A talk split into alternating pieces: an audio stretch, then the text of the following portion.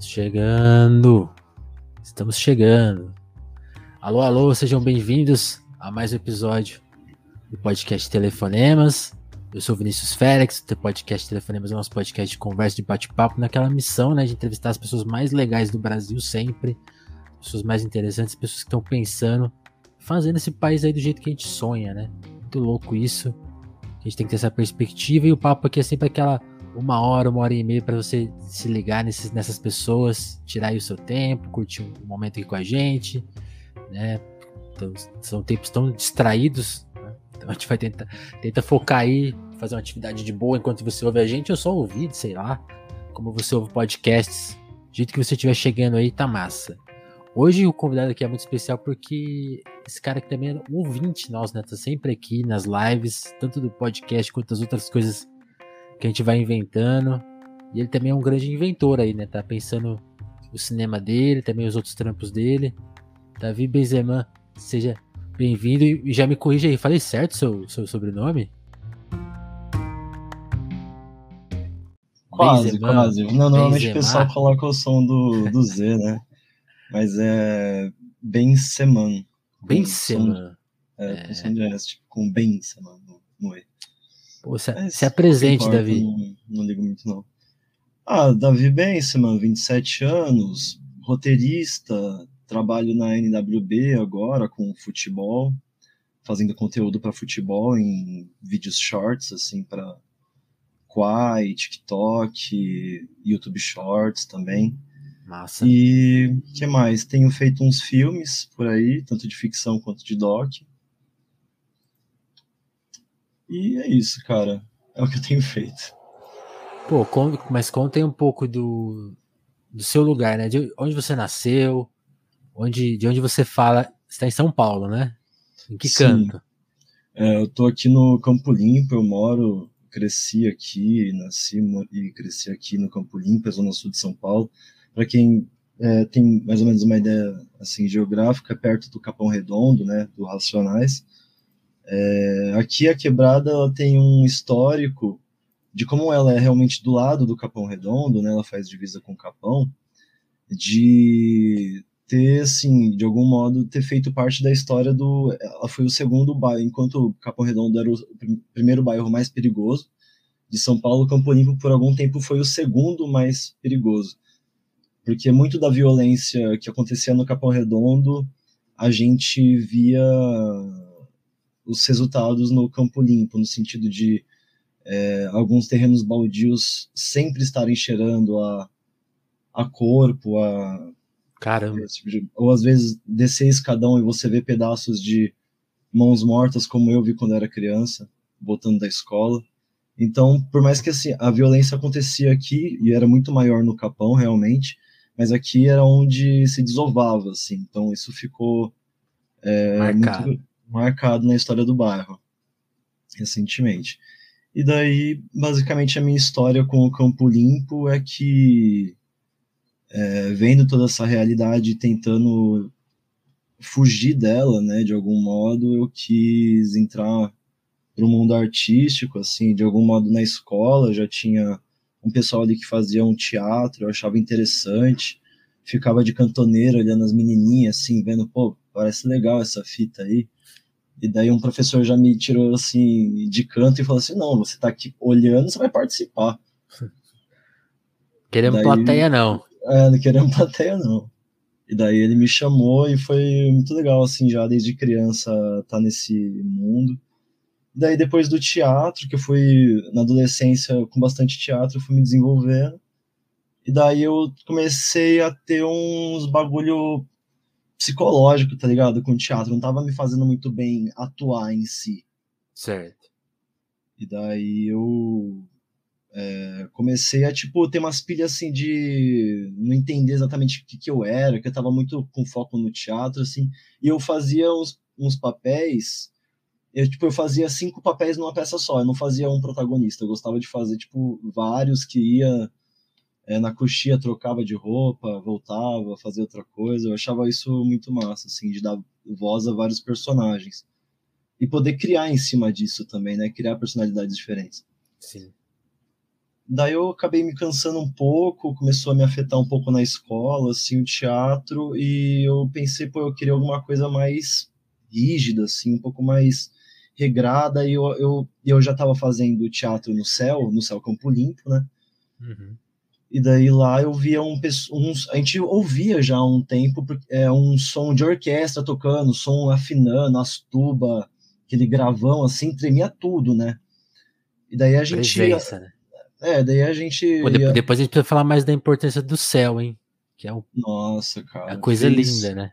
Toda a diferença na minha vida, assim. E eu lembro de criança passar em frente, assim, e a minha mãe falando: Olha aí a obra da Marta. É. Olha o que ela fez por nós. Coisa é assim. foda. Eu, eu já Sim. fui no céu do. Acho que do Jassanã. Mano, a piscina é linda, as coisas, os equipamentos, tudo. Assim, é um puta canto mesmo, assim, de cidade pra, pra pensar a, a arte e cultura perto, perto da, da, da, da, periferia, né? Da de São Paulo, que fica tão. que, que fica realmente afastada, né? Quando você tá a uma hora do centro, né? É bom que, que aquele lugar seja respeitado, né? O céu ele proporcionou um monte de coisa assim na minha adolescência até a fase adulta até chegar na faculdade porque no céu Campo Limpo pra você ter uma noção é. tinha piscina foda tinha pista de skate foda pra caralho tinha sala de cinema que era, era um anfiteatro gigantesco era um Sim. grande anfiteatro que servia de cinema também que ali descia a tela é, ali tinha academia tinha é, sociabilização da terceira idade, tinha a orquestra, o projeto Guri Santa Marcelina, que eu fiz, e tinha então, projetos como, de dança e teatro. Como foi esse lance da orquestra que te interessou? Ah, cara, foi no momento que a gente estava saindo do teatro, assim, já tinha uns adolescentes que fumavam cigarro, então às vezes a gente fazia uma companhia ali, né? Tinha, tinha esses adolescentes, sempre tem, normal. Fumava um cigarro é ótimo. Fumava um cigarro ali no, no intervalo do teatro. É, e daí o pessoal da orquestra também saía, tal, ia comer um lanche, não sei o quê, e os caras tudo com umas mochilas enormes, carregando instrumento e achando, achando mal barato aquilo, né? Achando legal pra caralho. Fala assim, pô, vocês estão fazendo aquele som lá em cima que tá atrapalhando o nosso ensaio? Ela fala assim, pô, é a gente, é a gente, com certeza, não tem outros. Assim, pô, é. legal, mas o que, que é esse negócio lá? É uma banda de vocês? Os caras, não, a gente tem aula, não sei o quê. Daí, daí a gente foi depois, todo mundo junto, para ver como é que era. Daí, e a estrutura do Guri Santa Marcelina era muito foda porque tinha é, assistência social, tal, toda uma preocupação é, com o psicológico, com o social, assim, dos alunos, né? Demais. E eu, é, eu entrei ali, acho que eu tinha uns 15 anos, para fazer trompete, para aprender trompete. Caralho. Daí, é, nossa. Você toca até hoje? Cara, eu toco trombone hoje. Hoje eu tô com trombone, porque eu precisei de um dinheiro numa época e vendi o trompete que eu tinha. E era um trompete muito foda. O bocal dele, eu tinha achado um bocal super raro, assim, de uma empresa alemã que já já mudou, já foi comprada, já não é a mesma coisa.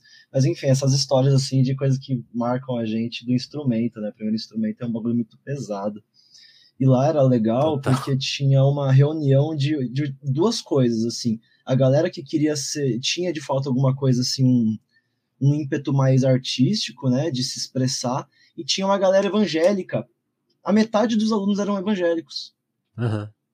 E foi um lance assim de entender, tá ligado? É, foi, eu tinha muito preconceito nessa época, tá ligado? Eu perdi o preconceito Ali. É, ali, cara, porque era uma galera muito gente boa, claramente, mas que você via que eles não aprendiam só ali, eles já, eles já iam para lá praticamente ensinados, porque eles aprendiam pra caralho na igreja já.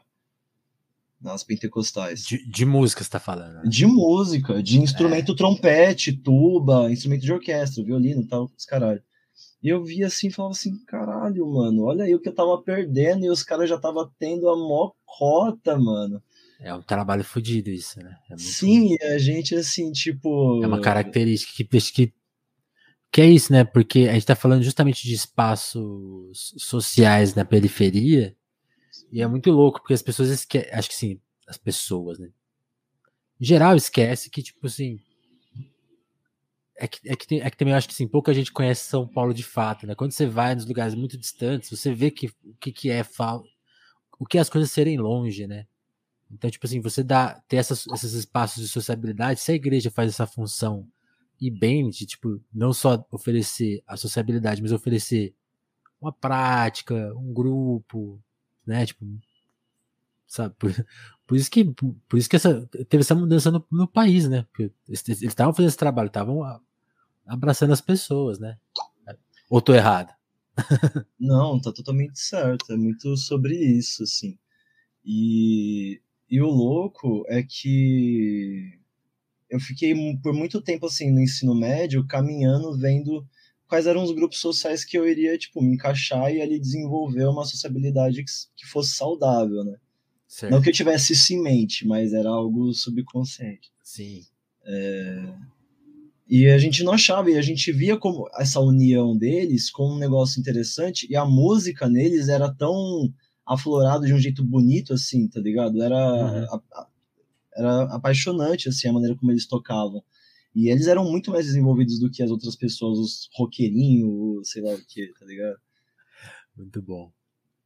E, e nessa, nessa brincadeira aí, como que.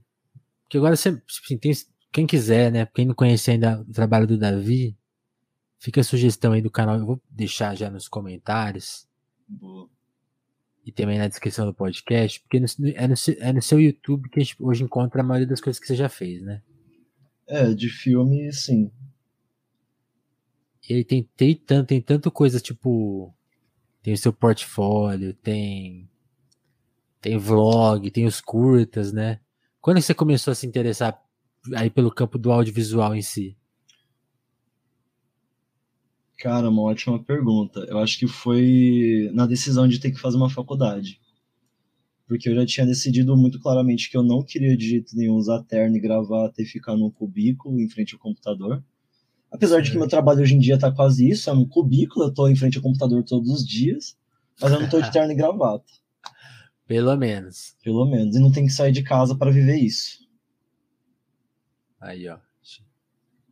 Ó, o Caio aí, monstro do Campo Limpo vizinho. Mas e, e, Daí acho que foi numa ah. decisão de tipo Boa. ter que fazer uma faculdade e basicamente unir todas as coisas que eu achava interessante num, num projeto de estudo que fosse durar, assim.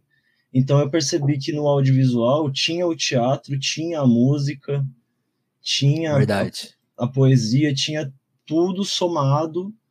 Então eu, eu, eu vi nisso uma potência. Eu falei assim, porra, eu já sou ator, eu gosto disso, é, gosto de tocar também, compor música na orquestra. Eu, eu comecei a pirar mais em escrever e, e, e transpor partitura do que necessariamente tocar, assim. Certo. E daí eu fiquei, porra, isso parece muito foda. Eu, e a gente já pirava na orquestra. Depois do Gurista Marcelina, eu fui pra uma outra, né? Que eu fui chamado pra uma outra, um pouco mais fodinha, com os 16. Que era. Nossa, não posso esquecer o nome da orquestra agora. Por favor. Vilani. Vilani Courts. Edmundo Vilani Courts. Que era lá na Zona Norte, perto do. Uh, São Paulo, alguma coisa. Esqueci o nome da estação. Mas lá na Zona Norte. E daí Lá era tipo, Longe, né? Longe pra caralho. Eu tinha que sair da Zona Sul, ir pra Zona Norte. Não, mas teve uma época pior que eu tive que estudar com um maestro, com um regente lá no, em Perus, cara. Umas aulas de particular de trompete. Aí eu me fudia mesmo. Mas era nisso, assim, eu consegui. Eu pensei no rádio TV, eu pensei, eu quero fazer cinema. Pô, cinema é foda, mas cinema custa caro, custa mais de dois mil reais cada faculdade. E passar numa USP agora, eu não com meu ensino médio de escola pública, não vou passar na USP nem fudendo. Uma federal, sei lá. E daí foi muito nessa. Eu acabei fazendo rádio TV, é, fui proonista, tinha meus 50% lá, e trabalhava de barman e pagava a faculdade de, de rádio TV. E lá eu aprendi mais. Assim, eu tinha uma coisa assim, pô, trabalhar na TV pode ser foda, tal, MTV. Só que na época que eu tava na faculdade, eu, eu vi o bagulho acabar. Pois é, né? E daí foi, tipo, todo mundo broxando enquanto estudava, assim, tipo, ninguém mais vai estudar, vai trabalhar na MTV, sabe? Essa era a sensação de desesperança, assim. Daí veio a coisa das agências, que a gente pensou, pô, ali tem um potencial de ganhar muito dinheiro, e fazer um trabalho artístico interessante. E daí eu vi que era muito burocrático e desisti também dessa área e vi que no cinema a parada era mais interessante, assim, no sentido da escrita. Teve uma vez que, resumidamente, por que, que eu virei roteirista, decidi virar roteirista? Teve um trabalho de teoria da comunicação que eu tive que fazer com a professora Nadine. Um abraço para Nadine que era basicamente tentar colocar a teoria da prensa de Gutenberg num curta. Eu falei, pô, demorou. Vou tentar escrever uma historinha aí. Só que eu acabei escrevendo um, um argumento de longa, assim. Eu escrevi, tipo, umas 12 páginas. Ô, louco. Só em argumento, assim. Então ela falou assim, pô, isso aqui é um argumento de, de longa-metragem, cara. Você não desenvolve a história. Eu falei assim, não era o que eu tava pensando. Não, não era bem isso a situação, não. Mas vamos ver. Eu achei interessante esse negócio de ter alguém que escreve o negócio e todo mundo tem que ir lá ver o papel e executar o que tá no papel. Não pode improvisar, tá ligado? Parece que tem um roteiro. E daí eu comecei a achar um barato isso. Essa coisa do roteirista. Tipo, ah, foda-se que o diretor vai pegar o, o roteiro e mudar. No final, a ideia é minha, não é? Ah, então beleza. Eu achava muito, muito isso, assim. Daí, a partir do, da faculdade, eu comecei a ver, tipo, projeto de cinema de graça. Eu já estava acostumado com isso, né? Minha vida toda fazendo projeto de graça aqui na quebrada. Pensei, agora vou procurar um de cinema. Vamos ver qual é que é.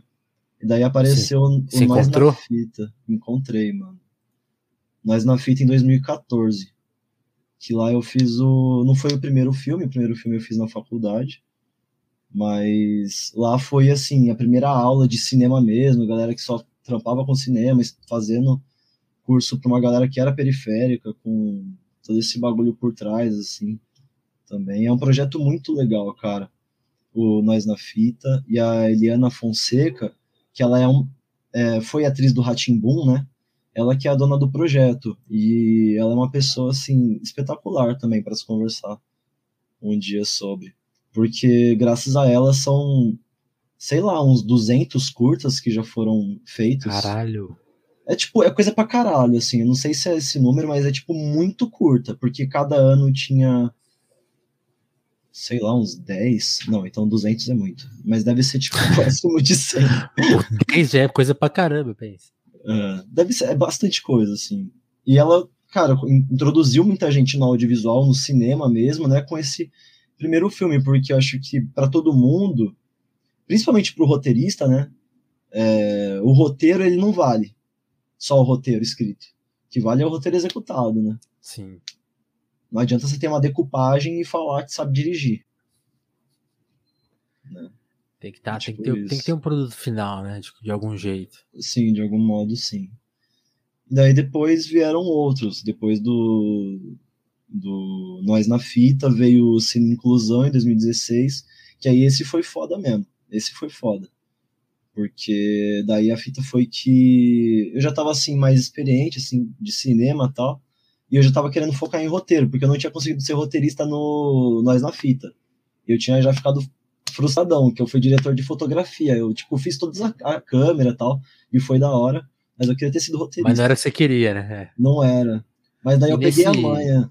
Ah, inclusão, você passou numa peneira considerável, né? Tô vendo aqui. Sim, cara, era tipo um monte. Como que, como que era esse processo? Ah, cara, infelizmente não era do. Provavelmente não era o mais dos melhores, assim, tá ligado?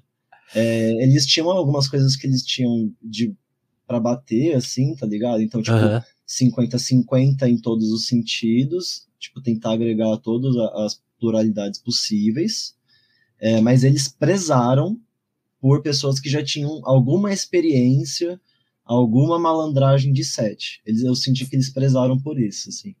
Certo. E daí nessa peneira, acho que foram uns três dias, dois dias que eu tive que ir lá, depois a gente soube.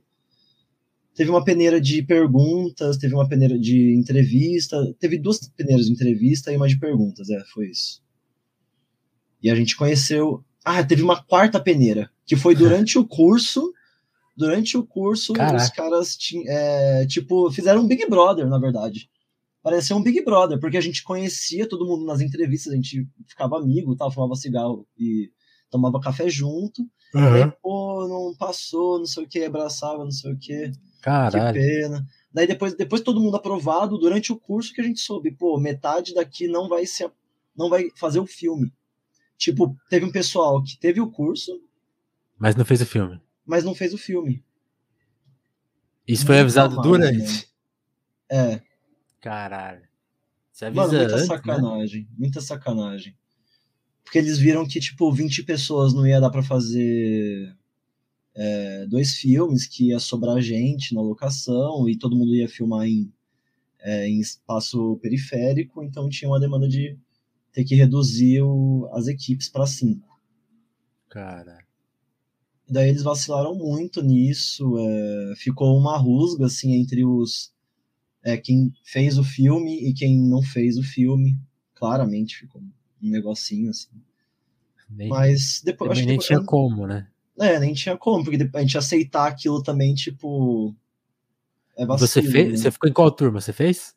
Fiz, eu, eu fui o roteirista, e daí a minha mãe foi: pô, eu vou entrar num curso de cinema agora e eu quero ser o roteirista, já vou destinado para isso. Então eu quero. O que, que eu fiz? Eu comecei a, comecei a já sociabilizar pra caralho pra ver quais eram as demandas criativas de todo mundo, tentar unir, assim, mais um bagulho de produção também, pensando na produção tinha que ser barata.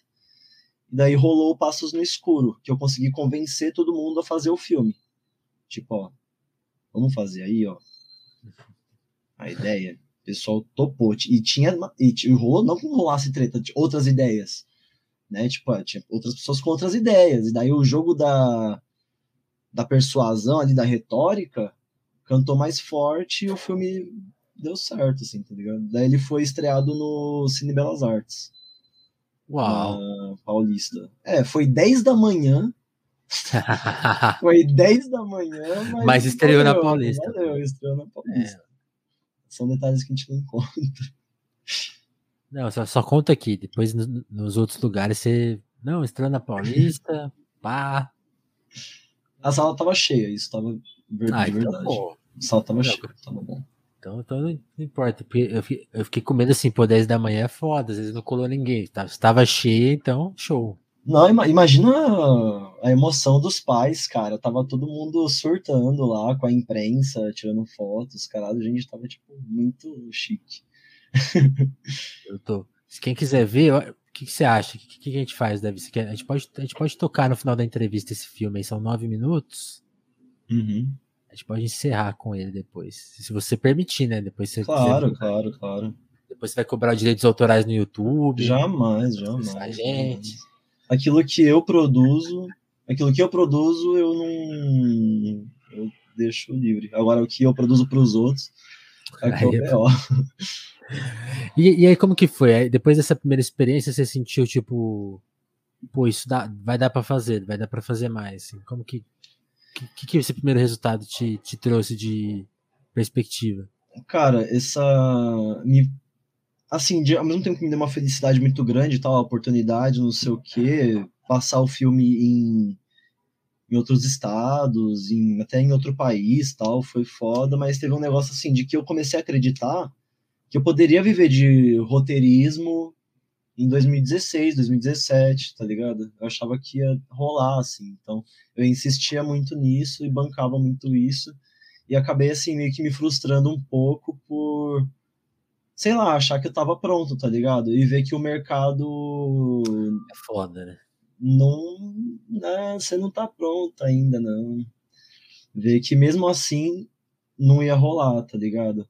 Eu senti que naquele momento que o roteirista naquilo que eu gostaria de fazer mesmo, que é mais dramaturgia, ele é mais velho Certo. tá ligado? Até o trabalho que eu tô, acho que reflete talvez um pouco sobre isso, que é um trabalho jovem, digamos assim, entre aspas, que é shorts, é TikTok, é Kawaii, é, é roteiro para essas coisas. Nesse caso, o velho se recusa a fazer também, né? Que imagina, ele vai ficar. "Ah, Provável. Provável. Mas já quase tá beira o limite do que eu quase não conhecia, porque eu não consumia esse conteúdo, tive que aprender, assim. ah, interessante. É, mas como a estrutura de roteiro é tudo tão. A gente já tá tão, né, bagulho engendrado na cabeça, a gente adapta Se tudo adapta, muito né? fácil. É. E daí foi isso, assim. Eu, ach, eu achava que ia rolar, mas daí eu percebi que a galera mais velha é que é mais garantida, porque necessariamente você tem que viver mesmo para ser um bom é, roteirista. Tem isso tem também. Como, cara. Você tem que passar por coisas, você tem que dar uma casada, tu tem que, sei lá, quase ter um filho, separação, perder alguém da família muito importante, brigar com um amigo, é, levar um chifre, que seja, tá ligado? Mas tem que viver coisas e. Que é algo, né? É, o roteirista que fica o dia inteiro na frente do computador esperando ter ideia e vai. Não vai Boa sorte, nada. né? Boa sorte. É. E, mas nessa brincadeira você acabou fazendo bastante curta, né? Foi bastante curta. Tipo, de 2016 pra cá você fez o Anamorfose, Bomba Relógio, Galo 13, né? Que a gente já assistiu junto uma vez. Sim, é... sim. E, e, muita coisa na raça, né? Quer dizer, todos, né? Sim, esses três principalmente, assim, que eu que foi os mais na raça, por, por fato de ser película, né? Película é um cu, cara, para trabalhar. É foda. É muito foda. Ainda tem isso. Conta isso aí. Como que você pensou essa coisa de fazer algumas coisas com película? Porque você, pô, eu, eu tô muito em choque aqui, porque a gente fica falando, pô, 2016, como se fosse um passado distante. Não, foi ontem, né? Você, você começou agora, pô. 2016 é. tá ali. É, 2016. Eu não acho, não, cara. Eu acho que já tá até faz tempo, que cara, 2016. Isso? Eu já tive duas namoradas diferentes de 2016 pra cá. Mas foi nada, foi nada.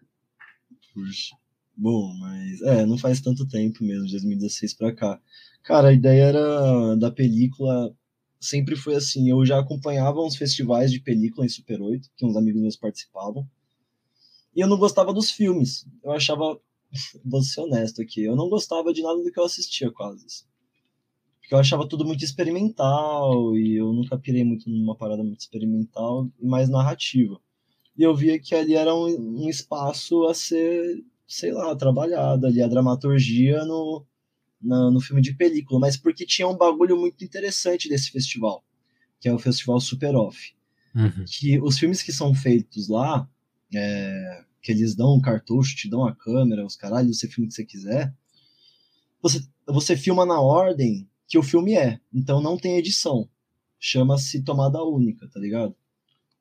Então, se você vai fazer um filme de ficção que tem, sei lá, plano, contraplano, é, cenas que acontecem, cenas paralelas, tá ligado? Montagem paralela, essas coisas você se fode para fazer, tipo, não tem como. Então a ideia era pensar um filme mudo, porque também não ia ter como ter recurso de sincagem, né, de som, fazer filmes mudos de três minutos, ou um pouquinho mais, mas a ideia era de três minutos, Sim. contasse uma história começo, meio e fim. Era só isso, assim. E daí veio a Anamorfose, que eu fiz lá no Sesc, foi num curso de de Super 8 lá no Sesc, pela Mundo em Foco também. E daí depois, e daí tinha um lance. Só, que... só, só, uma dúvida, Davi. Essa coisa de não conseguir editar quando faz nesse esquema é, é uma restrição. Era, é uma restrição, uma restrição Não. Ou da, é uma restrição lugar? do festival. Festival, essa aqui. O festival fala, você não vai poder editar porque a gente não vai te disponibilizar uma moviola. Não vai ter moviola, você não vai editar. Sim, pronto, né? Você não vai pôr isso no computador e editar, né? Não tem, tem é, nem como. também não tem nem como. É, e eles só digitalizavam, digitalizam ainda, né? Os filmes só depois é, do festival. Festival rola, não sei o que, dá um, duas semanas, eles vão lá, disponibilizam, é, digitalizam, depois de duas semanas, eles te entregam e falam, é seu. Toma aqui o filho é seu. Mas, o, mas a, o cartucho e a película ainda fica com eles, não fica com a gente. Olha os meios de produção aí. Pois é. a gente não tem como exibir também, né, cara? Não sei que a gente tivesse um projetor de película aí a gente conseguiria. Mas acho que se pedir, dependendo, eles, eles dão. Então. Interessante. E aí, que mais, que mais, que mais veio na sequência aí? aí... É, na sequência veio. Porque nesse meio tempo tem um detalhe, né, cara? Você tá trabalhando, né? Por exemplo, você trabalhou com Ferrez, trabalhou com muitos canais de cuidando de edição, né? Você foi, você foi aprendendo a se virar, tipo, pegando trabalhos de vídeo que não fosse necessariamente seu. Como que foi essa, essa escolha e chegar nessas pessoas? Especialmente o Ferrez, né? Que é um cara tão. tá sempre por aí, né? Que Sabe como cara, foi é um que eu cheguei no né? Ferrez? Né? Sabe como eu consegui um trampo com o Ferrez? Ah. Eu assistia o Ferrez e eu comentei, ô, oh, mano, na moral, posso editar seus vídeos? Foi assim. Mano, tá mal editado isso aí, hein? É, eu era bem é mais ou menos isso que eu achava. Você falou assim, nossa, esse som tá muito baixo, cara. Eu não tô ouvindo porra nenhuma, cara. É só aumentar ali, mano. É um movimento, cara. Manda Pô, pra mim é. que eu resubo aí o negócio, reupo pra você. E ele tinha mania de. Acho que ainda tem mania às vezes. Ele pega. Não, ele tinha, agora ele tem um editor. Que era. Ele gravava do celular e mandava direto. Tá ligado? Caralho. Não passava mandava nem filtrinho direto. ali. Não, nada. Nada. Só mandava. Eu falava, pô, o cara merece mais, né, mano? O cara merece um. Você é um Ferrez, cara. É, porra. E, co e, como ele te recebeu quando você mandou esse comentário? Porque às vezes a pessoa leva mal, né? Ah, então, o que aconteceu é que muita gente curtiu, tá ligado? E daí ele acabou dando uma atenção ali. E daí ele. Acho que, acho que ele me chamou no Instagram, alguma coisa assim. Acho que foi isso. Daí ele passou o número dele, daí a gente começou já a trocar ideia. E no começo eu ganhava tipo 500 conto pra editar os vídeos dele por tá mês. massa já. Tava. Tava massa, caralho. Pô. Mas depois ele, depois que ele me contratou mesmo, daí eu fui pro escritório dele e tal. É, daí eu tinha as aulas direto com, com, o mestre. Eu acho massa porque eu sou jornalista, né? Jornalista, você vê, vê cada salário por aí. Vou te falar, hein? Melhor, melhor depois de, melhor nem falar isso aqui no ar, que as pessoas podem ficar em choque com, a, com o milagre que é feito. Caramba. Mas foi isso trampar com Ferrez, assim. O que mais que eu trampei, cara? Cara, além de trabalhos legais, assim, né? Teve trabalhos traumáticos também, tipo, trabalhei numa empresa de engenharia da automação. Os caras basicamente eles chegavam numa fábrica da Coca-Cola, por exemplo, que é a PPI Multitask. Daí, tipo, os caras chegavam na fábrica, instalavam um sistema louco lá, automatizado, e 500 funcionários eram demitidos. desse jeito. É, tipo, é, desse, é tipo Fantástica Fábrica de Chocolate? Tipo isso, cara. Era horrível, assim. E daí eu fiquei muito mal no trampo, porque eu fiz... Eu fui, tipo, o primeiro, o primeiro setor de vídeo que teve. Certo. E assim que eu entrei, eu fiz um monte de vídeo falando da Fenza, da Coca-Cola, da fábrica e os caralho. E e eles usaram isso para tipo vender pra caralho para outras fábricas, tá ligado? Entendi. Além da Coca-Cola. E daí eu fiquei tipo, caralho, mano, que e eu tô ganhando 1.200 reais nessa porra. Pra que demitir uma galera. pra demitir uma galera. Eu vou sair daqui. Deu sair de lá. Pedi as Caralho. contas. Ai, ai. que mais? É isso, mas de trampo eu não tive. Eu, eu nem guardo muita memória de trabalho, que é pra eu não, não me deprimir, cara. Porque é tão, sei lá, desgastante, assim. Alguns momentos. O que era mais desgastante para mim, na verdade, era o, a coisa do transporte mesmo, de pegar transporte pro trabalho, assim, todo dia, de manhã, etc. Voltar Sim. no trânsito da porra. Isso que era foda. Mas de resto. Agora, vou cortar um, o tempo para tipo, falar um pouco de hoje, porque tá, tem uma coisa sua que eu não estava sabendo, que eu tô vendo aqui, o que eu preciso assistir. O quê? Que são esses vlogs, né? Super recentes que você tá fazendo, o protocolo de existência. Gostei do nome. Você ah, isso eu faço já tem um tempo. É, eu faço esse protocolo. A ideia era. Eu, eu li um livro muito, muito bom. Agora vai me faltar o nome do autor, mas o nome do livro se chama Boletim de Existência. Certo. Eu pensei, puta, mano, que da hora. E daí eu, naturalmente, eu esqueci desse livro, daí eu tive a ideia do protocolo de existência, mas depois eu, eu sempre falo agora desse livro porque que é os créditos reais. Pra ser assim. justo. Assim, ficou na minha mente, assim. Pô, mas eu... qual, qual que é a ideia? Assim, acho que a gente podia mostrar um aqui, né? Tem, é, tem dois tipos de tem. Vou colocar um, um aqui de. Visualizando enquanto você fala. Fechou, Bu. Coloca. A ideia era é, um ser um vlog e o outro ser uma TV aquário. TV Aquário seria tipo, é um vídeo que não necessariamente você precisa ficar prestando atenção nele. Ele é o um vídeo de, sei lá, pode ser pássaros voando, tá ligado? Numa praia. É, pode ser o, o mar batendo nas pedras. Coisas tranquilas, coisas de observação mesmo. Tem um que é literalmente um aquário com peixes, assim. Tem um que é literalmente isso. E o outro. Esse aqui, esse aqui é mais vlog. É, esse é mais vlog, que são vídeos bem mais curtinhos, que eu coloco uma edição mais doida e eu tento registrar algum, algum dia do mês interessante que seja. que eu ache significante, assim. Eu já vou copiar esses letreiros aí que você fez, gostei disso aí. Qual letreiro? O de... do, come, do, é do começo do vídeo ali. Ah, pode crer. Mas eu não sei se eu vou me arriscar a fazer vídeo pro YouTube, não. A, a, quer dizer, a gente já tá fazendo, né? Os telefones. Mas uma coisa de conversar com a, com a câmera, tô, tô imaginando, eu, eu, já pensei nesse tipo de letreiro aí, ó. Então, a ideia está roubada, antes aqui se Sim, rolar. Pode, pode roubar, por favor. Mas conta disso aí, porque eu, tô, eu, tô, eu fiquei curioso com esse vídeo aqui, porque faz muito tempo que eu não vejo um show. Uhum. Qual que é a história desse show aí pra você? Cara, a minha amiga Juliana, que Fazia tempo que você não ia vídeo, também? Fazia, foi o primeiro show que eu fui pós-pandemia. Então, é, já levei a minha câmerazinha, é, já sempre gostei muito do Rico, mas, enfim, não, é, não acompanhava tanto, assim, de show, né, na verdade. Uhum. E daí eu fui, daí eu quis ir com a Jo, a Jo me chamou, Daí eu fui, eu quis registrar, assim, eu falei assim, pô, se eu não embrasar de dançar, talvez, eu filmo.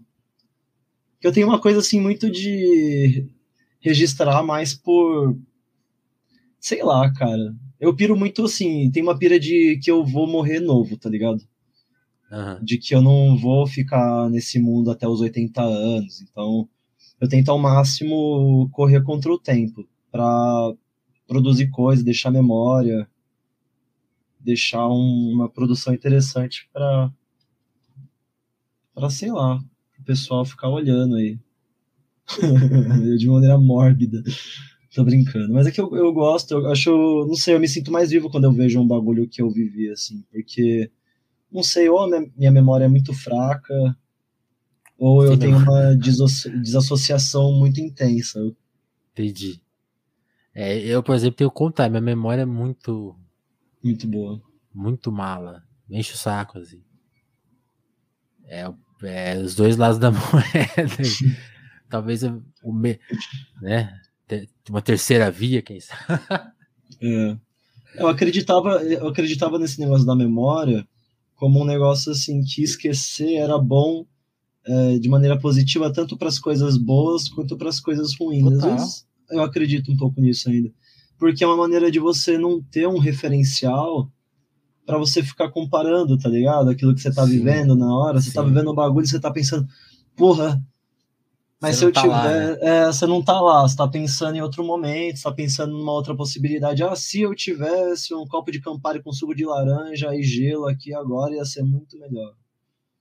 Ou sei lá, se eu tivesse com uma fulana aqui que eu amo tanto e me deixou seria muito melhor. E a gente não vive. É foda, esquecer às vezes ajuda a gente. Tem coisas que a gente não pode esquecer, né? Princípios.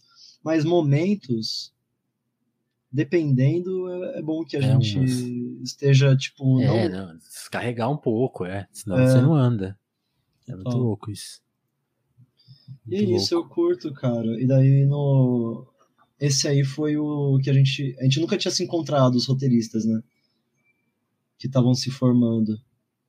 Daí eu comecei a gravar, eu sempre tento achar uma música de um amigo meu para colocar também. É uma, um exercício que eu tento fazer. Onde que é isso aí? Legal esse lugar aí. A, a primeira imagem é do da rua Dr. Cesário Mota, que é ali no perto dos sucessos, pô. No Baixo Santa Cecília ali. Isso, isso, isso. É, exatamente. É, como que chama ali? É, porra. Borba. Mas é, aquele bairro tem um nome, né? Esqueci o nome do bairro agora. Não seria Borba? Acho, acho que não. Mas aí mesmo é já a Lapa. Aí a Lapa, ah, lá perto da Cipião.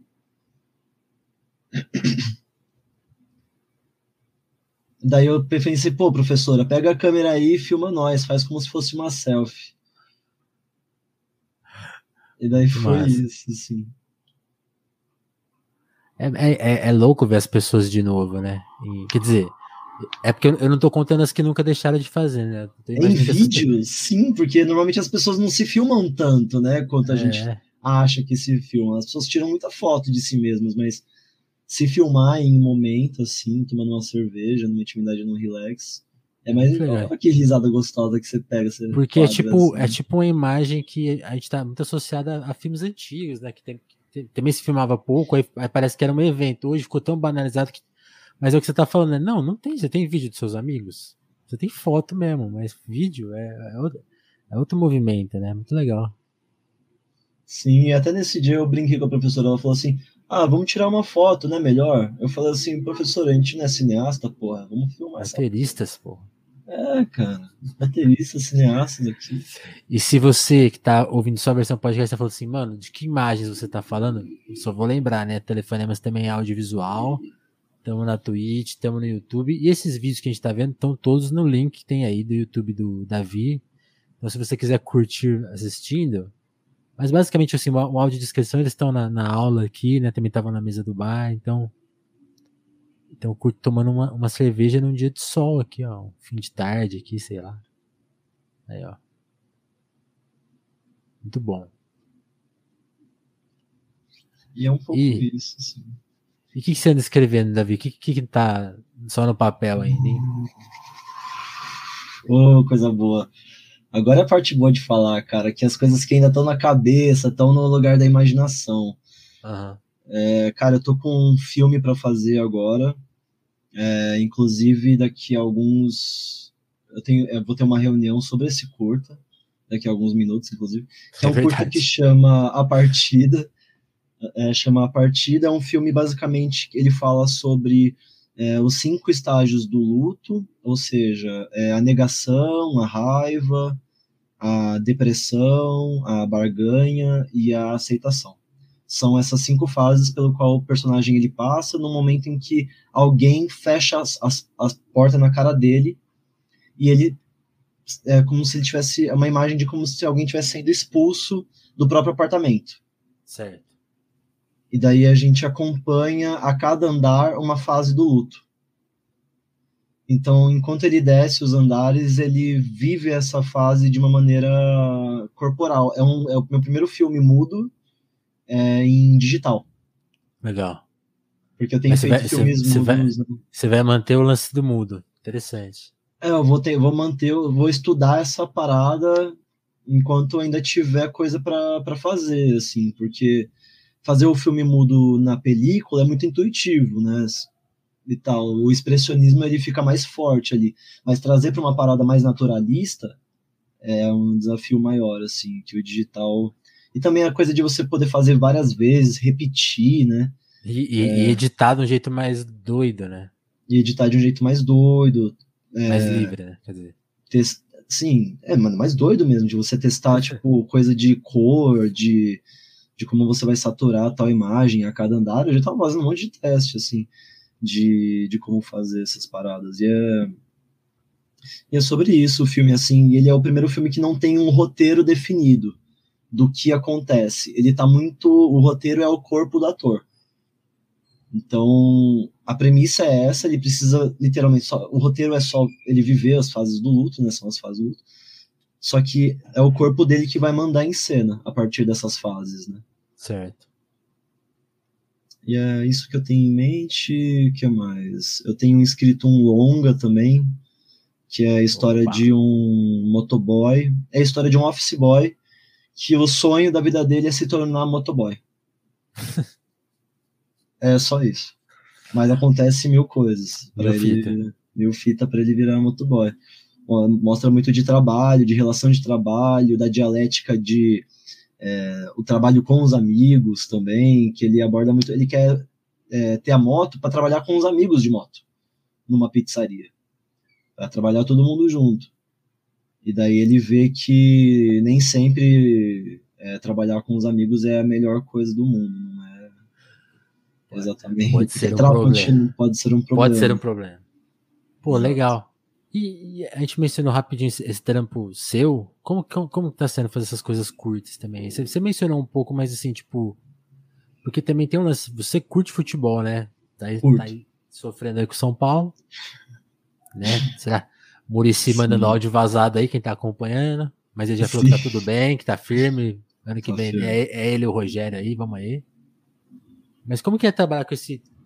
Eu, eu, eu sim, eu, eu- não sei se é a convivência com o Thiago, do Crise, que é fanático pro futebol.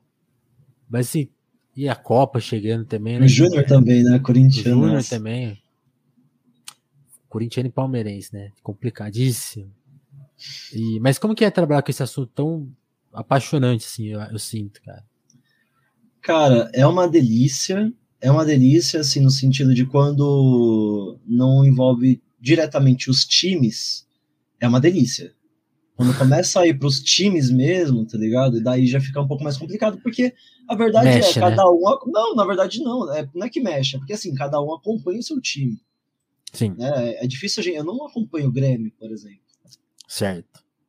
Então, a minha solução é, tipo, conversar muito com outras, é, com amigos outros que, torcedores, né? que acompanham, outros torcedores que acompanham, para ver o que, que eles podem trazer de pauta para mim. Então, às vezes, é tudo isso em cerveja e amizade, eu consigo desenrolar esses temas para fazer. Mas no dia a dia mesmo, é, enquanto não chega o Paulistão, pelo menos, que daí eu vou estar mais fodido nessa questão, é, por enquanto tá mais tranquilo, porque é tipo coisa sobre o Falcão, eu faço é, vídeos pro Falcão e pro Desimpedidos. Pra uma, pra, uma, pra uma playlist do Desimpedidos, porque o canal tem 9 milhões, é um canal gigantesco. É uma playlist que chama Desafio com o Fred. Então eu penso desafios, eu tenho que elaborar roteiro de, de brincadeiras com bola, de coisas relacionadas ao futebol, que rendem vídeos tanto de é, um minuto a cinco. Que louco. Que eu tenho só a parte de vídeos curtos, né? E é louco porque já, já já deve ser o seu trabalho mais visto da vida, né? Cara, sim, porque o vídeo que eu fiz recentemente do Falcão bateu 300 mil hoje. Visualizações. Caralho. Eu fiquei assim, tipo, eita, mano. Louco, louco. E, e, e como que é? Você, você, chega, você chega a dialogar com o Fred, com o Falcão? Eles, eles dão pitaco, eles. No set, né? Quando a No gente tá no set. a gente dialoga bastante, todo mundo é muito, muito legal, assim. Trampo massa, mano. Ninguém é filho da puta, tá ligado? Não tem um que é cuzão. Todo É, mundo é, eles muito parecem- de boa, todo mundo tá se divertindo. ser gente, bem gente boa. Aquela série do Fred é muito legal, dele tentando virar jogador de futsal. Sim, essa série é legal, não. Tem o tipo camisa. assim, eu, eu- eu nem acompanho, nem sou. Uhum. Mas assim, aquele bagulho eu assisti porque, tipo assim, era o É, reality mano, show que porque você vê um, o sonho do cara, né, ali. Isso, é- Muito louco. cara, eu sempre quis um reality show é, de cinema, sabia? Eu acho que ia ser muito foda. Tipo, umas Sim. treta de set, assim, um negócio assim, ah, eu quero ser roteirista. Não, eu quero ser. Pô, você viu aquele, aquele filme do, do Jim Carrey, nos bastidores do. Do filme. Como que chama aquele filme? Ah, que ele faz o. aquele- que- nossa, ó a minha descrição do filme. Não, aquele filme que ele faz um comediante, que, que eu não lembro o nome agora. Que Ah, o do Jim Carrey, o Jim Carrey é o. é do. Man on the Moon, não é? Ah, não lembro. Não, Eu esqueci o nome do cara. O cara. Conheço, cara, tá aqui, ó. Não, vamos pesquisar. Mas é louco, porque mostra os bastidores. Ele, ele dá uma incorporada no cara, então ele começa a viver como Agir cara. como cara. Mas é, é, eu- é um método. Eu odeio esse bagulho do método. Eu sou totalmente Ah, é? contra, mano. Sou totalmente contra. Porque faz mal pra cabeça do ator, não faz bem pra produção, não faz bem pro filme. Então, isso aí, e esse doc tem no Netflix. Eu não lembro, eu não lembro o nome do doc. que Vocês achem aí, tranquilo. Só Saiu um de moda método, eu acho. Então, ele, ele faz isso. E é muito louco, porque é isso que você tá falando, assim, o diretor fica meio em choque com ele, que com os constrangimentos absurdos. Sim. A equipe fica meio que também constrangida, os outros atores ficam, tipo, mano, não dá pra conversar com você. Porque pra equipe. Mas ao mesmo tempo é, um- muito um louco, tipo assim, a, tá a fa- a família do cara se emociona. É, Porque fala assim, mano, você tá. Você tá sendo ele. É se muito tá louco igual, isso, é, assim. É. Sim. E aí, é tipo assim, o, Doc- e, o- e e o Doc ainda trabalha com essa questão, tipo assim, ele tá seguindo o método, ou é uma farsa? E ele não, eles não resolvem essa questão, assim. Pelo menos do que eu entendo, né? Porque realmente. Putz, pelo jeito que aquilo foi produzido, para mim tinha resolvido essa questão. É, mas, mas eu, talvez eu, o filme não conta isso, saca? É, não, ele não afirma nada, mas Fica pelo que eu assim. assisti, eu senti muito que era ali, causou mesmo. Do outro dia causou. ele mudou, é, desligou. É, exato. É, que, e aí tem mil, tem mil, tem outras questões, tipo assim, era uma época que ele tava muito bombado, tipo assim, ele era o cara mais famoso do mundo. Só, só Sim. isso. Era o ator do momento. Né? Jim Carrey é muito foda. Sou muito Ele é muito bom, né, mano? Ele, ele, fez muito filme esquisito, mas ele tem filmaços, né? É, é louco isso. Sim. Eu acho ele, tipo, sei lá, mano, a forma. A parada do humor com o rosto, só com o rosto que ele faz, tipo, só na contração muscular, eu acho foda. Bizarro, né? Pô, falta quatro minutos pra você ir pra sua reunião? Não, é. É 6 e 20 Ah, tem tempo. Então. 6 e 20 tá tranquilo. Dá pra passar até um filme. Pô, você quer, quer, quer passar o filme? Pode ser, Qual? pode ser. Vamos, falar, vamos passar o.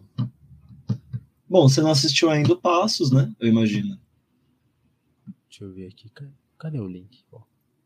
Mas eu, eu tô com medo de talvez Tomar um. End, isso aí. Verdade, Andy Kaufman. Uf, veio o nome, né? Aí. Pô. Eu tô, eu tô com medo do vídeo ficar muito travado. Ah, então que... vamos deixar link talvez no, na é, live e, e, tá bom. Porque tá, às vezes acontece isso quando o vídeo tá em boa qualidade, ele transmite todo. O áudio fica bom, pra gente aqui fica bom, a gente assistindo, mas pra quem tá vendo fica Sim. E eu acho que isso rolou com vídeo, os vídeos que a gente tava vendo, assim. Pelo que eu percebi aqui, assim. Mas é isso. Pô, Davi, que, que mais? Faltou, faltou alguma questão? Hum... Sempre falta. não sei, cara. Acho que não. Acho que a gente passou por toda a minha vida. Olha só que legal. É, falamos, falamos do jovem Davi, falamos do cineasta Davi, agora o trabalhador Davi que tá também continua fazendo seus filmes, mas trampando aí num, num lugar muito interessante, né? É bem tipo... melhor, cara. Bem melhor. Aliás, é um. Nossa, cara, só agradeço, assim, se alguém estiver me ouvindo, porque é um puta trabalho foda, de um prazer enorme, assim, de pessoas muito bacanas, muito eu cabeça curti, aberta. Eu curti, eu curti muito quando você falou que tinha passado, porque eu vi essa vaga no LinkedIn, tá ligado? Ah, é, cara. Eu, eu, vi, e assim, eu, não, eu, não, eu não me inscrevi que eu falei, isso ainda não é pra mim, né? E aí quando eu vi que você pegou, eu falei, caralho, alguém que eu conheço pegou que demais. Caramba. Eu acho que é essa vaga, eles têm tanta vaga lá que você nem sabe, né? Mas eu falei, não, o pessoal me falou também. Um pessoal também chegou e me, porra, você pegou essa vaga, cara. Eu, eu vi que, lá. É, eu acho que muita gente viu essa vaga. Sim. Muito bom. Falei, pô, porque é muito louco isso de vaga, né? Esses dias eu fui entrar numa vaga aí, tipo assim, sei lá, tinha. Ou eu tô errado, ou tinha 3 mil pessoas pra uma, uma vaga. Aí eu fiquei assim. Que isso, cara. Imagina como as pessoas estão, né? Quando, quando a pessoa consegue, é uma baita conquista. Sim, sim. Porque a caça tá grande, né? A situação não está fácil. Sim, o importante é um trabalho que, porra, que ah, sobre um dinheiro, né, cara? Não então, que você. Porque trabalhar por trabalhar é. Estão comentando um negócio aqui, ó. Ah. Faltou Davi e os jogos de Várzea. Que papo é esse? Ah, cara, olha aí. Quem, quem mandou essa? Quem mandou ah, essa aí? Seus, seus amigos aqui, ó. É fonte, fonte. Fonte anônima. Mentira. Pode crer.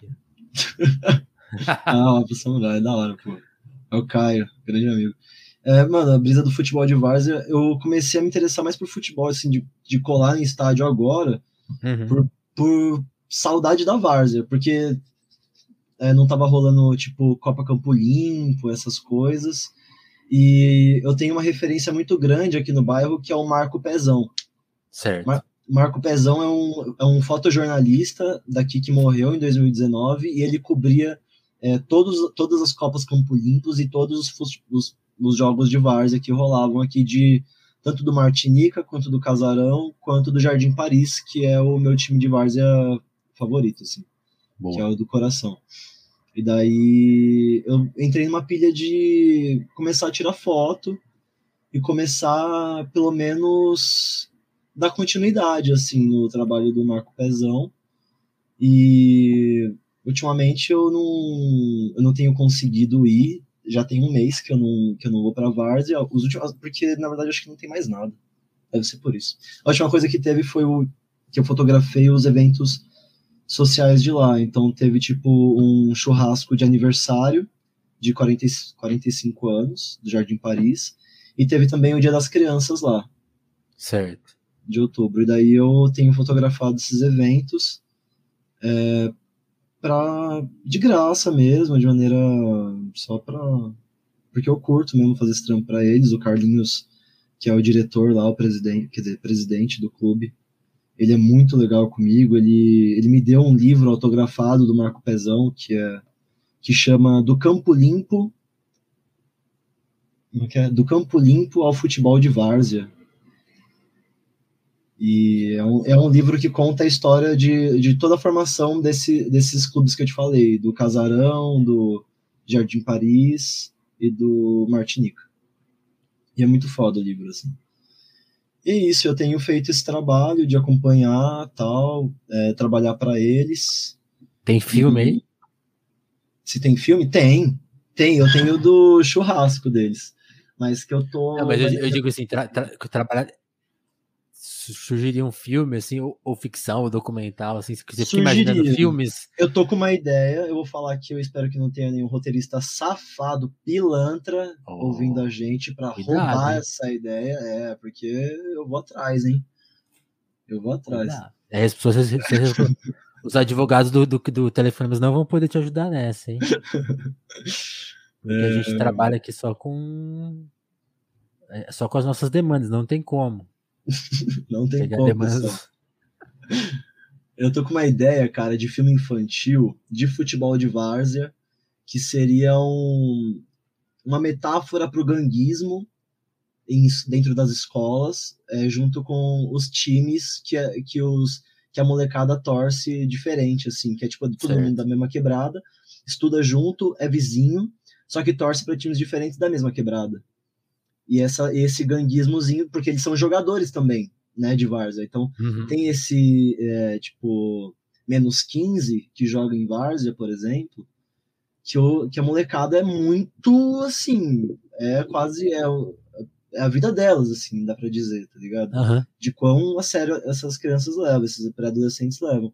E eu, eu achava, sempre pensei que ia ser muito legal ter um negócio, assim, de jogador, é, adolescentes jogadores de várzea, ganguistas, tá ligado, em escola e, e seria um protagonista vencendo uma Copa. Seria tipo um filme infantil assim, sobre organização também política. Eu falo ganguismo, mas na verdade seria uma parada mais de uma organização ali, de, jun de juntar o time nas ideias. Não só no futebol, mas a gente tá lutando por um bagulho em comum aqui. E a gente vai vencer as ideias erradas desses outros manos. Oh. Mais ou menos é uma ideia de longa aí que eu tô pra desenvolver. Boa. Espero que não roubem, porque eu, eu gostei. Assim, quero... eu quero ver esse filme na sua mão. Se roubarem, vai ser. Vai... Eu não vou assistir. Opa, valeu, cara. Pode ser o melhor filme do mundo.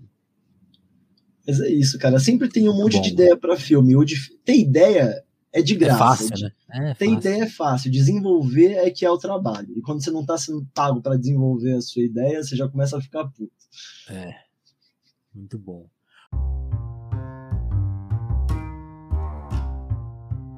Chegando. Estamos chegando. Alô, alô, sejam bem-vindos a mais um episódio do podcast Telefonemas. Eu sou Vinícius Félix, o podcast Telefonemas é o nosso podcast de conversa, de bate-papo, naquela missão né, de entrevistar as pessoas mais legais do Brasil sempre, pessoas mais interessantes, pessoas que estão pensando, fazendo esse país aí do jeito que a gente sonha, né? Muito louco isso.